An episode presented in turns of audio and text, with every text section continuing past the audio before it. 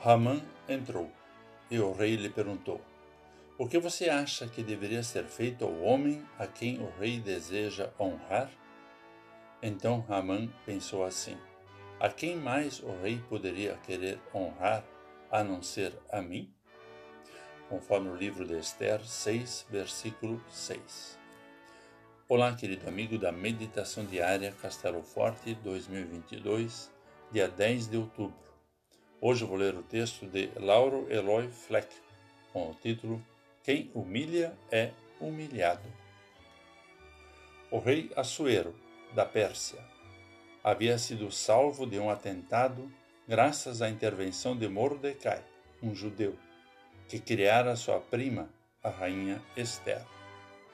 O rei, não podendo dormir, leu o livro de registros de seu reino e percebeu que Mordecai não havia recebido nada pelo seu feito, nem tinha sido homenageado. Então mandou chamar Ramã, seu primeiro-ministro, e perguntou como poderia homenagear uma pessoa importante no reino. Imaginando que ele seria essa pessoa, Ramã propõe ao rei como deveria ser essa homenagem. A grande surpresa: o homenageado não é Ramã, mas Mordecai. A grande ironia: quem o rei chama para prestar a homenagem? Seu primeiro-ministro Ramã, que, louco por popularidade, havia construído uma forca para acabar com esse mesmo Mordecai, e depois com todos os demais judeus, por não se curvarem na sua presença.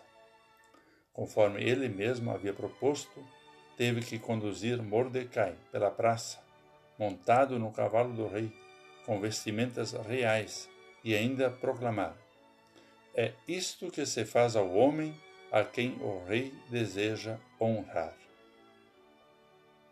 Esse relato mostra que Deus pode usar uma insônia para mudar a história.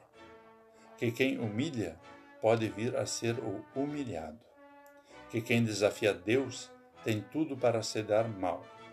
Mas quem acha que a recompensa está distante, tenha paciência, pois Deus a dará na hora certa. Vamos falar com Deus. Deus eterno, fica com todas as pessoas que te buscam de coração e ajuda-as a encontrarem saídas para os seus problemas. Que possamos ter mais humildade e respeito para com o próximo e que ninguém desanime na caminhada, pois tu és fiel. Em nome de Jesus. Amém. Aqui foi Vigan Decker Júnior com a mensagem do dia.